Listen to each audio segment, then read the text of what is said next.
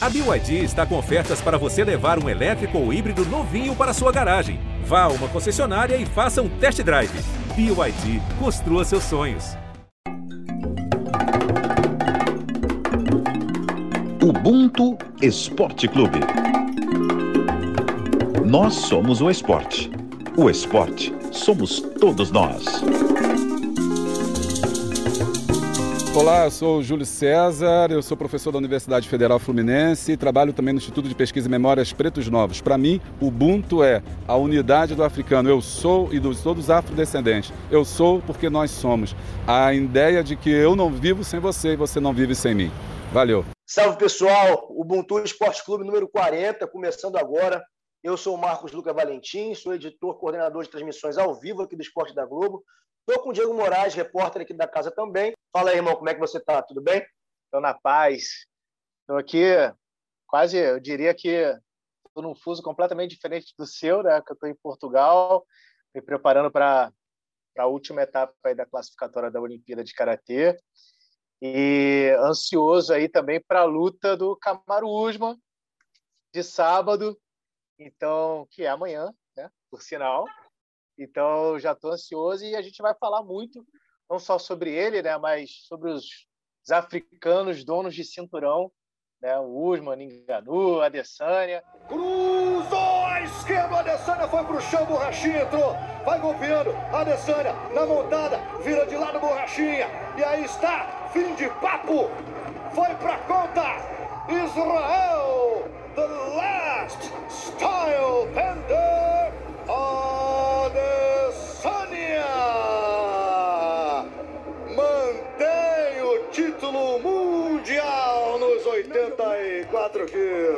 O Diego está na terra colonizadora, não é terra-mãe. Vamos falar da terra-mãe, inclusive, agora, falando de África. Como o Diego já falou, se espero, a gente espera que não zicar o Camaro, que luta nesse sábado pelo UFC, botar em jogo o seu título peso meio médio, né, contra o Jorge Masvidal. Então, se você está ouvindo domingo, segunda, terça ou quarta-feira, a gente espera que o Camaro tenha vencido e mantido esse cinturão, que é muito importante. Então, vamos lá. Essa ideia desse episódio, ela é muito por causa da, da globalização do UFC. A gente conta sempre histórias de, de, falando de África aqui, das diversas nuances, de atletas e, e de cruzamentos diferentes, dessa relação que é impossível de separar, obviamente, Brasil-África, né? país, continente. E o UFC, foi criado em 93, 1993. Ele foi criado originalmente, rapidamente, aqui a história breve para quem não conhece, para ser provar superioridade de alguma arte marcial sobre a outra. Tipo aqueles filmes do Van Damme, né? Botava lá o capoeira, o cara do kickboxing, tal, o boxeador, o sumô, para ver quem seria, qual seria a melhor arte marcial. E no primeiro UFC, o UFC 1, tinha lá um monte de gente e tinha um brasileiro, que era o Royce Grace, que era o mais franzino dos, dos competidores, um monte de brutamonte lá, Royce Gracie, 70 quilos, foi representando o jiu-jitsu, que hoje é conhecido mundialmente como Brasília Jiu-Jitsu. A gente chama de jiu-jitsu aqui, mas ele é jiu-jitsu brasileiro, para quem está fora. E o Royce, aplicando jiu-jitsu, que ninguém conhecia, finalizou caras muito maiores que ele e foi campeão. Ali nasceu o UFC, nesse ano de 93. De lá para cá, o UFC teve muitos campeões, sempre dividido. Maioria americanos, mas também brasileiros. Foram, o Brasil teve grandes campeões ao longo da história. Mais de um tempo para cá, bota aí uns quatro, três anos para cá, essa hegemonia se perdeu, não só dos Estados Unidos, como também do Brasil. Brasileiros hoje campeões. A gente tem o Davidson Figueiredo, campeão peso mosca do UFC, que é do Pará, e a brasileira Amanda Nunes, campeã das categorias peso pena e peso galo. Mas a gente tem no UFC apenas um campeão, que é dos Estados Unidos, que é o Aljamain Sterling, que é por acidente, que foi por desqualificação, que tem raízes jamaicanas, então nem é tão americano assim, por assim dizer, mas você tem, tem teve russo, kirguiz, polonês, chinesa, então tem diversas nacionalidades, a globalização, mas nenhum, nenhum país, nem continente tem tantos cinturões como o continente africano. A gente tem aí, como eu falei, Camaro Usman, que é campeão na categoria até 77 quilos, peso meio médio, Israel Adesanya, nigeriano, assim como Usman, campeão de 84 quilos, peso médio, e o mais recente, Francis Ngannou, peso pesado até 120 quilos, que é camaronês. Esse domínio dos africanos é, é, é, recente, até porque pouco tempo atrás nem tinham esses caras no UFC. E aí, Diego, você conversou, inclusive, com, com o Júlio César, que nos trouxe a definição de Ubuntu, que é historiador, pude ter o prazer né, de conversar com o Júlio César e dá para a gente perceber, né, como você estava falando, assim, você contou o histórico praticamente todo do UFC. Hoje são cerca de 700 lutadores né, e 16 são africanos, né, do continente africano. Nenhuma mulher. E recentemente, até numa postagem do Adesanya, né, é, assim que o Ninganu ganhou o, o cinturão do peso pesado, ele foi lá e postou nas redes sociais que nós três reis voltando com, com ouro para a África. E essa ideia é, de você retornar à terra-mãe, que a maioria saiu da África, para buscar um futuro melhor fora desse continente. É, o Adesanya foi para Nova Zelândia, o bem novo, ainda jovem, com toda a família. O Usman foi para os Estados Unidos, ainda bem jovem lá, ele fez a carreira toda do wrestling, que a gente vai falar mais, mais um pouco sobre essa carreira dele. E o Enganu fez toda uma peregrinação ali na África para chegar à Espanha, ficou preso por, três, por um tempo na Espanha, depois foi para a França, morou na rua, aí conheceu o MMA e logo em três meses de, de, de prática da modalidade ele ganhou. E aí a África, a gente para para pensar da seguinte forma: durante séculos ela foi devastada, durante séculos ela foi ela foi usada pelos colonizadores. E isso tudo faz com que a África, todo o continente, fique mais pobre, né? O continente que já foi rico, que a gente não conheceu, Marcos. Os nossos pais não conheceram esse continente rico, uhum. nossos avós não, não conheceram. É, mas esse continente já foi rico antes dos colonizadores chegarem ali. Então, toda essa riqueza foi por água abaixo.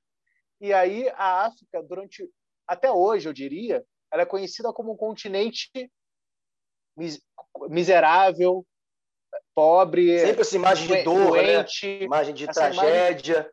E aí imagina esses lutadores do UFC quando eles falam assim, eu quero retomar, retornar esse continente, mas para levar para esse continente boas notícias, um ar de um futuro que pode ser melhor. Então assim, e eu quero que as pessoas desse continente tenham uma vida melhor sem precisar sair. Então, a ideia do. Antes de a gente ouvir esse pessoal, o Diego, antes de ouvir esse pessoal, é que vamos ouvir o que o Júlio falou, porque ele fala dessa parte. Aliás, a entrevista que você fez com ele, ouvi um trechinho que ele fala dessa retomada, essa, esse panafricanismo tão exaltado que você trouxe aqui. Está mudando em torno à relação do negro, fortalecendo a luta né, por esse continente e a liderança africana assumindo o seu papel, e acho que isso é muito legal, assumindo o seu papel ali de, de sujeito da história, como, como, como deve, sempre deveria ser. Então, esse movimento ele continua até hoje, de certa forma, porque muitos ainda estão lutando ainda por esse reconhecimento, como é o caso de muitas pessoas que saem de África que conseguem um, algum reconhecimento social, é, algum reconhecimento econômico, enfim, para trazer para a África né, esse local de destaque fazer dois, dois pequenos, pequenos parênteses aqui. Primeiro que realmente, para quem não sabe, para quem não conhece, é, a África literalmente foi talhada. Ela foi dividida pelas potências europeias, que nem potências eram, foram virar potências depois da exploração do continente africano. Dividiu. Você para cá é Bélgica, para cá é Espanha, para cá é Portugal, para cá é França. Exatamente assim. Tá? Botou um mapa e dividiu para as, nações europeias.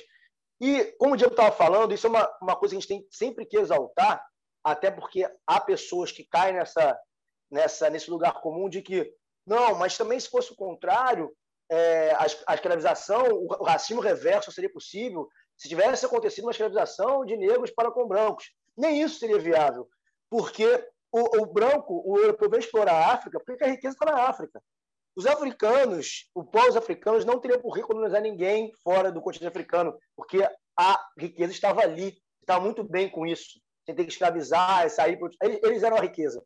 Então isso jamais existiria. E essa terra que é tão rica, como o Diego falou, é muito legal ver o, Usma falando isso, que quer retornar, o, o Adesanya falando isso, o, o, o próprio Enganu, que devolveu, a, a, a, hoje ele fala em devolver sentimento de gratidão a Camarões, ele abriu uma academia né, de, de treinos de luta em, em Camarões.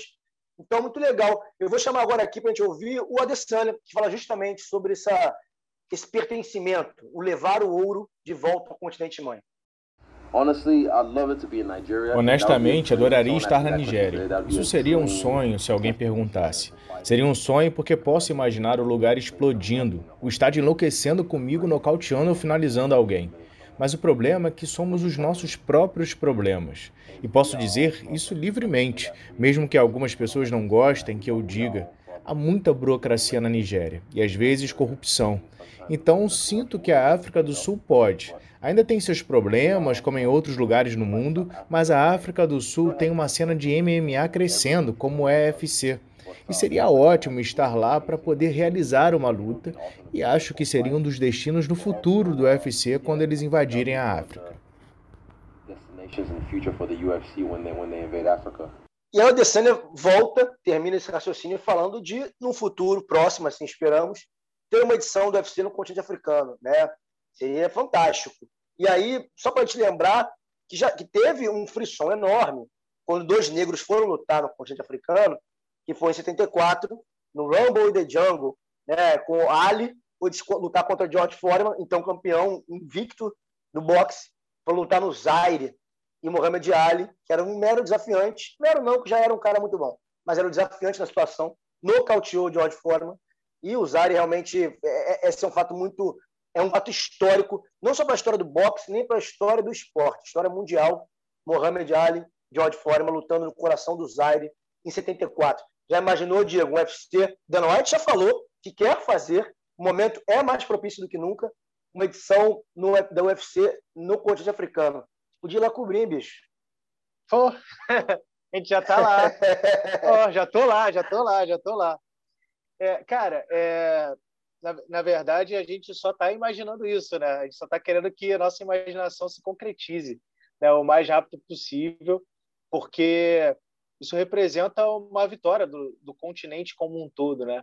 As pessoas da África olharem de perto os seus campeões isso vai inspirar muita gente. Eu lembro que eu, teve uma entrevista que o Usman falou, que foi perguntado sobre, sobre isso para ele. Ah, quando que você imagina que vai rolar esse UFC né, na África e como que seria esse card?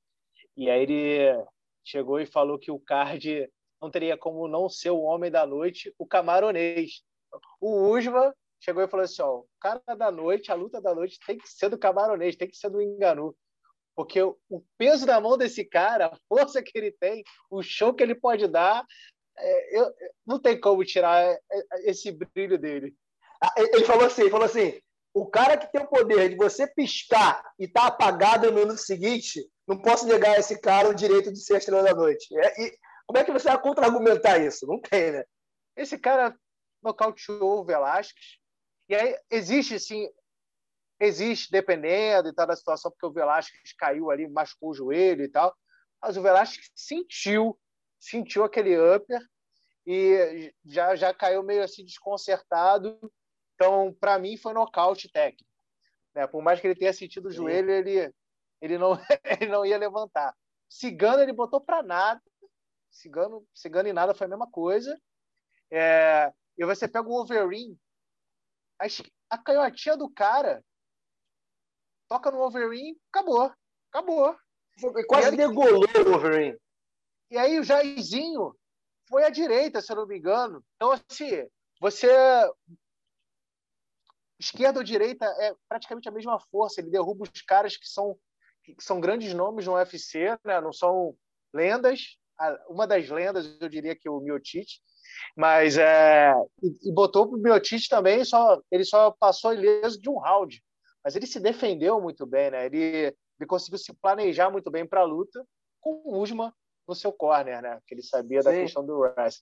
Eu não sei se eu, se eu atropelei o assunto, Marquinhos, mas o assunto é em roda, o Ubuntu é uma roda, não tem fim. É início, meio início, não tem essa. Até você falando isso, eu estava pensando, outra, ia, falar de outro assunto aqui, já fui levando para outro, que é, é muito, muito legal, assim, visualmente, muito autoexplicativo para a gente romper com essa ideia, mais uma vez, de que preto é tudo igual. E quando se fala um lutador, quem não conhece luta, que não conhece nada de UFC, qualquer modalidade de luta, você vê na televisão dois caras, um negro e um branco, do mesmo peso, do mesmo peso, você assume que o negro vai ganhar, porque ele é mais bruto, que tem a ideia de ser mais violento, que ele é mais negão, vai amassar o outro. Já parte desse pressuposto por essa, por essa imagem, né, que foi construída por um estereótipo de selvageria. E quando você vê os três juntos, o Enganu, o Camaro, o Adesanya, e vê os três lutando, eles são completamente diferentes. E rompe mais uma vez com isso de preto é tudo igual. São completamente diferentes. O Enganu tem um estilo, como você falou, assim como o peso pesado, que é o toque da morte, eu costumo falar, ele tem o toque da morte, onde, onde bate no nosso cabelo. Né? Então, ele, ele consegue fazer isso. Além dessa força que ele tem, desproporcional. Né? O Dana White até revelou um estudo que fizeram recentemente com o Enganu, que ele bate um, um, soco dele, é a mesma coisa ser atropelado por um carro a 80 km por hora, uma coisa assim surreal. O Enganu tem essa força aliada ao aprendizado muito rápido. Ele aprendeu muito rápido realmente e se aperfeiçoou, e vem se aperfeiçoando ainda, o que é assustador embora seja recente na, no UFC, ele ainda está se aprimorando e já é campeão, ainda está em evolução. O Adesanya já é outra coisa. O Adesanya é um cara muito experimentado na luta em pé, né, do kickboxing, dessa, é, é, lutando com perna, braço, cotovelo, joelhada, já de dezenas de lutas na carreira. No MMA não é tão novo assim, apesar do pouco tempo, já fez mais de duas dezenas de lutas. E é um cara longilíneo, um cara magro, um cara que, inclusive, na categoria dele é chamado de magrelo. Né? Ao contrário do Enganu, que se olha o Enganu, se vê que, que, é, que, o sistema é bruto. Mas o Adesanya é tido como magrelo, chama ele de skinny, etc. E é um cara muito mais elusivo, um cara muito ágil, um cara que lembra Anderson Silva, e não é à toa, porque já falou que o grande ídolo dele é o Anderson Silva, as esquivas, a forma de lutar, mas não é brincalhona, é entrando no cérebro do adversário e botando as suas, as suas, as suas habilidades sobre ele, jogando muito no contragolpe. E, tem o Camaro Usman, que para mim é o mais completo dos três é um cara mais cerebral, que é o cara mais amadurecido nesse aspecto de luta, pela trajetória que ele tem no wrestling, a construção que você disse inicial dele, essa base na luta olímpica, né? E ele tem o jogo de chão muito forte, jogo de quedas muito forte, e no alto também é, é, é ruim, é ruim de ficar com o cara. Quem pé está ferrado, no chão está morto, então é meio louco, né? Então, assim, é mais um aspecto de que mostra essa, essas várias facetas e é o perfeito exemplo da pluralidade do continente africano, né? São poucos pesos pesados que se movimentam bem né, no, no octógono, são mais paradões. Enganou, ele foi evoluindo na, na, no sistema de movimentação dele no decorrer das lutas, né? Luta por luta, ele foi movimentando um pouquinho mais. Em alguns momentos ele sol, começou a sol, soltar mais o, o, chute embaixo, às vezes ele arriscava o chute em cima. Mas com a luta com o Miotite, o fato dele ter treinado com o Usman é, como que ele se defendeu da, da, das possíveis quedas que o meu Tite tentou dar nele, assim, é, é nítido a velocidade como ele aprende. Porque quem luta e vai pegar uma técnica, é, às vezes a gente demora uns dois meses para assimilar essa técnica e fazer com que essa técnica dê certo dentro do octógono. Porque eu posso treinar essa técnica e na hora do vamos ver, não dá certo e ele conseguiu fazer que desse certo é, essa técnica com a ajuda do Usman. E uma outra coisa que eu percebi no Usman também, é, enfim, em relação a, ao comportamento dos três, né, pensando na diferença deles, né, o Usman é um cara completo, como você já disse tecnicamente, mas ele é um cara que já começa a luta, né, sempre que aquela ele vem vem embaixo, né, vem vem se movimentando em, embaixo, faz uma brincadeira e depois ele fica em pé para começar a luta. O Adesanya já é um cara que a preparação mental dele já envolve muita dança. É um cara que já chega dançando e tal. No final, ele comemora dançando. E aí, aparentemente. Dança bem, hein? É, Bicho é malemolente, hein? Cara. Exatamente. E aí, é, vem até a questão que você até falou assim: ah, tem gente que acha que ele é, é brincalhão e tal. Esse espírito que ele tem de, de mais solto, mais divertido, né, aparentemente, também faz parte de um de um de um de uma questão assim, é, cara, eu estou me sentindo à vontade aqui. O Adesanya, quando ele está num lugar que ele se sente à vontade, provavelmente ele faz as mesmas coisas que ele faz no octógono. Então ele transforma o octógono como a casa dele. Por isso que ele consegue dançar, por isso que ele consegue ser ágil, por isso que ele consegue ser solto dentro do octógono. E o, e o em Ganu, uma coisa que, que me chamou a atenção que toda todo final de luta praticamente quando ele nocauteia, que é quase todos, né? Ele vai e faz uns para a torcida. É, que agora não tem torcida por causa da pandemia, mas ele faz uns para a câmera pegar. E aí, esses pode ser muito bem para os milhões de pessoas que não acreditaram que ele pudesse pegar um cinturão, que não acreditaram na história dele de, de sair de Camarões, de sair de um lugar paupérrimo e ser um cara a ser batido no peso pesado do UFC. Então ele faz o. E falavam muito isso dele. Falavam dele assim: ah, mas ele é só força. Ah, mas ele é só. Ele não tem o que precisa para ser campeão, é só força. Ele não tem um, um QI de luta. Isso é uma ideia completamente, além de tudo, é, eugênica, de eugenia, de achar que o negro não tem um coeficiente de inteligência tanto quanto o branco, achar que ele é só bruto. E esse, esse silenciamento que você fala dele é muito interessante dele falar, é muito simbólico, né? Porque ele lutou, como você bem disse, com o Miotite. É, ele tinha lutado com o Miotite antes, Miotite era campeão. O Stipe Miotite é apontado como, por muitos como o maior peso-pena da história do UFC, é o que mais defesa de título teve no UFC. E na primeira luta entre o Enganu e o Miotite, o Enganu estava muito cru, foi em 2018. O Miotite viu que em pé o caldo ia engrossar, que realmente o sistema é bruto, e o que ele fez? Botou para baixo. Foram cinco rounds, trocando o mínimo possível de golpe com o Enganu e botando para baixo um Enganu de, de, de costas para o chão, parecia uma tartaruga, não tinha o que fazer. Três anos depois, o Miotite vem com um jogo parecido, sabendo que no alto vai engrossar, então ele troca o necessário para poder encurtar a distância e derrubar. Ele encurta a distância para derrubar. O Miotite tem um wrestling, um jogo de queda de excelência. Ele encurta a distância para derrubar. O Enganu não só não é derrubado, como ele vai para as costas do Miotite e propõe a queda para golpear. Vem para cima de novo! Entrou cruzado na esquerda, Miotite foi para o chão, tenta se recuperar no uppercut, cruzou de novo à esquerda, Miotite se recupera, vem para cima, entrou a bomba de esquerda e fim de papo! Brutal! Francis, the Predator, Enganu, é o novo campeão mundial no peso pesado. Uh, as I said, this, this just amazing. You know, uh, for me, belt is just a principle, is a symbol of uh, perseverance and uh, de dedication. And uh, I think uh, I, I don't know yet, but I will find a place, maybe in Cameroon, that we will put this bed for a public place that can inspire other people. O quanto esse cara aprendeu a velocidade, a disposição dele se mudar. Ele foi morar no centro de performance de, é, do, de estudo de performance do UFC. Né? Ele mora lá, saiu de um país a renda per capita mais 40 piores do mundo, expectativa de vida de 58 anos. Para ter uma noção, o Brasil é de 75, o Camarões é de 58.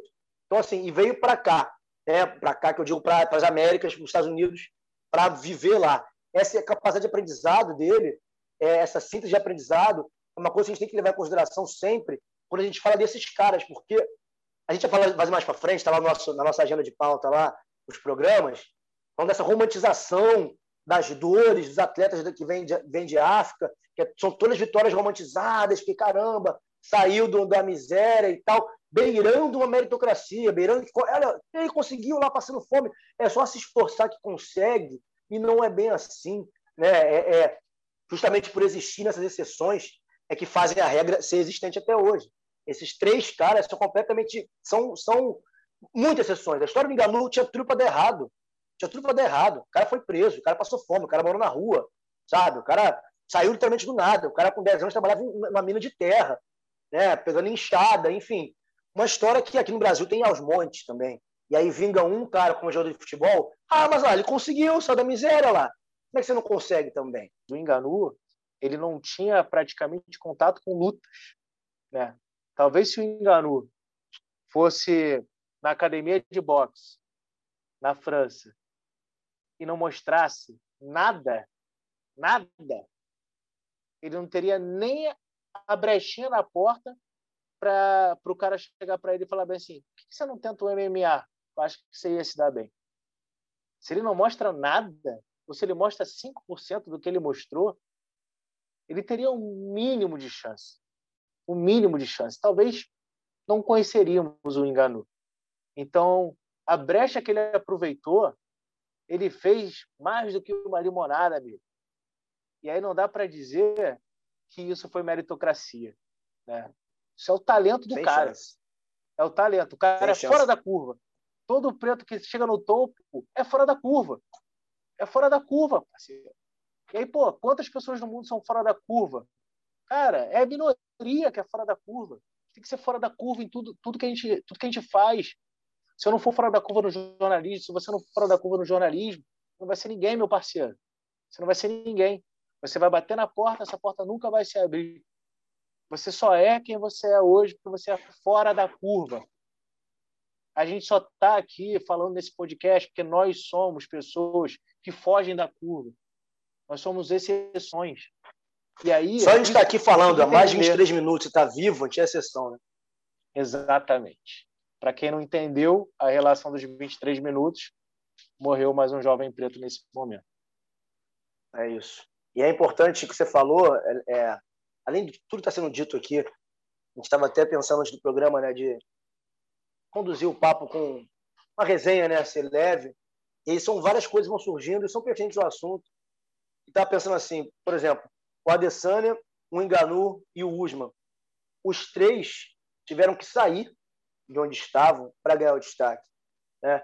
Quantos desses caras, como agora é a proposta do Enganu, com essa academia no Camarões para que não precisem sair do continente africano, não precisem sair do sua, do sua terra-mãe para buscar o reconhecimento, que pode não vir, é um tiro no escuro, é um total tiro no escuro. Você vai sair dali com a promessa individual, com a promessa interna de vou conseguir, mas nada te garante. Aliás, tudo te prova o contrário. Você não vai conseguir. Você está sendo teimoso, está sendo maluco, você é lunático, você está é, tá fora de si para seguir uma coisa que deveria ser normal. Então, quando esses caras saem de seus países, eles conseguem, eles logram êxito, porque eles deixam de ser enxergados. Ainda são negros, né, em diáspora, óbvio, que é uma vivência diferente, mas não são tão somente os coitados que, deve, que ninguém olha né, para a África que é ignorada, só serve como se fosse um, um, um bolso é, de pegar dinheiro e ir embora. Né? Então, percebe que isso é muito, é muito sintomático, é uma, é uma, uma similaridade que os três têm. O Usman, teve, o Usman saiu cedo dos Estados Unidos, o Usman saiu dos Estados Unidos, ó, da, da Nigéria, ele nasceu em foi criado a infância inteira, é, 10 anos de idade, 8 anos, eu acho, 8, 10 anos, foi para os Estados Unidos, em Dallas, o pai dele virou farmacêutico, né, enfim. E aí, 2019, campeão do UFC. O Enganu nasceu em Bétier, não sei, não sei francês também, mas imagino que seja assim, fiz até biquinho aqui, Bétier e depois saiu de Camarões, né? Enfim, com 26 anos, chegou à França, já mais velho. O Adesanya nasceu em Lagos, na Nigéria. Em 98 foi para Gana com a família. E aí ficou por lá mais uns anos, até os 10 anos. E depois desse tempo, foi para Nova Zelândia, onde se estabeleceu para poder lutar. Né? Então, teve, tiveram que se moldar a esses diferentes. É, para buscar realmente esse sonho eu acho que vale a pena a gente separar um tempo agora para falar do Usman, né, Marquinhos? Afinal, o cara vai lutar pela segunda vez com mais Vidal e a gente tem que dar esquentada nessa luta, cara. Bate firme, bate com vontade. Durinho tenta reagir, tira as costas do chão. Rapidinho tá no. Interrompe, interrompe, acabou interrompendo. E a fim de papo foi pra conta. Camaro! The Nigerian Nightmare! Usman! mantém o título mundial dos 77 quilos. É dele. O pesadelo nigeriano, Kamaru Usman. Porque isso não é apenas para mim, isso é para todas as pessoas no mundo. Cada criança que tem uma vida humilde, que não consegue imaginar estar num palco como esse. Só porque você está nessa situação, talvez não seja melhor. Isso não determina o resto da sua vida não determina. Então, espero estar motivando e inspirando todo mundo. E olha, Marquinhos, eu espero que a África continue com três cinturões, porque imagina a pressão que vai sofrer o Dana White se o Usman defende mais uma vez belamente, é, belamente não, Maravilhosamente. Lindamente, maravilhosamente, Lindamente. espetacularmente, nigerianamente. Estou inventando até palavra aqui, meu parceiro. se, ele defende, se ele defende com sucesso mais uma vez o cinturão, a luta, primeira luta contra o Masvidal não foi uma luta fácil. Vou, vou combinar que foi uma, foi uma luta tensa em alguns momentos, eu diria. Eu tô com medo. Eu tô com medo. Espero que agora, se, se você está ouvindo esse programa sexta-feira, sinta o meu medo. Se você está ouvindo esse programa já no domingo, espero que estejamos todos aliviados, porque a primeira luta com o Masvidal, o Masvidal pegou a luta em cima da hora, que ia ser o Usman contra o brasileiro Gilbert Burns, o Durinho. Só que o Durinho tem problemas de Covid, acabou afastado da luta. E o Masvidal pulou no miolo, pegou de última hora. E é claro que você vai pegar o melhor lutador da categoria, um dos melhores do mundo, você precisa estar com o seu camp completo, né? O camp de treinamento ali, fazer as, as 9, 10, 12 semanas que se acha apropriado para chegar na ponta dos cascos. Ele não chegou assim, claro que para o Usman também é diferente, que oferecia outros riscos que o Durinho oferecia, mas o Usman foi uma bola de segurança. O Masvidal, para quem não conhece o Masvidal, ele ficou famoso antes de entrar no UFC, no MMA de vez, brigando na internet. Ele fazia aquelas brigas tipo do Kimbo no quintal de casa, era isso. Então ele é um brigador por essência. Né? Ele foi para o UFC, na MMA e tal. Claro que se aperfeiçoou. É óbvio que é um cara extremamente técnico e perigoso. Não à toa disputa o cinturão pela segunda vez, né? em um intervalo de um ano aí. Mas é, é, naquela luta, ele, o Usman, além de tudo que a gente falou já de qualidade, ele sobra muito no gás. O cara é uma máquina de moer carne, irmão. Ele vai ficar te batendo até você dizer chega.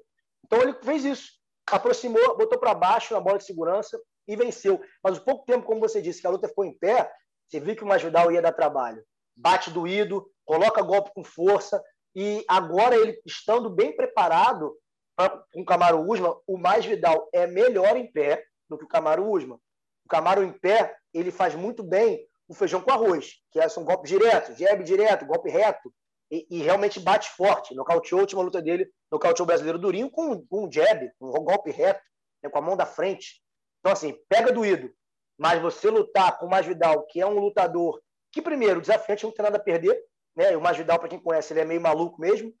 Já nocauteou um cara em 5 segundos. O Ben Askren veio correndo, deu a joelhada na cabeça do cara em 5 segundos.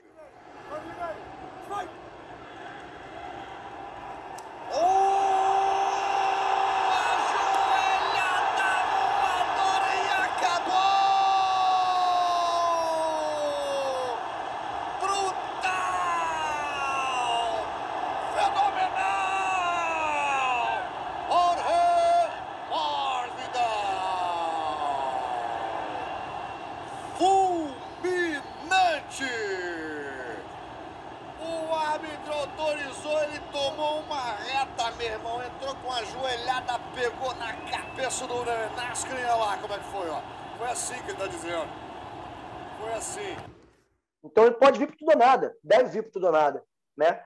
E isso me preocupa.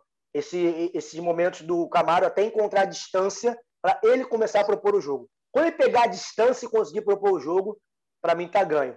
Espero não ter citado o nosso homem aqui. Também espero, também espero. Não, e você falou, eu estava eu tava aqui ansioso para falar, você falou, acho que a palavra certa, assim, o controle de distância. É, quando os dois estavam em pé, assim, o, o Masvidal conseguiu controlar por mais tempo a distância. E os momentos que ele não conseguiu, enfim, o Usman foi lá, colocou ele para baixo. O que, assim, ele consegue trocar a distância melhor chutando, sempre ele tentando minar o Usman.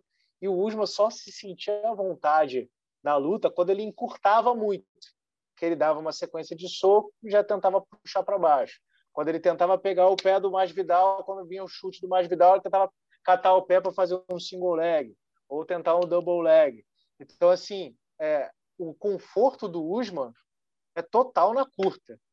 E o Mais Vidal corpo sabe corpo disso. É, então o Mais Vidal Exatamente. sabe disso. O pouco tempo que ele teve para se preparar para enfrentar o Usman, ele usou bem.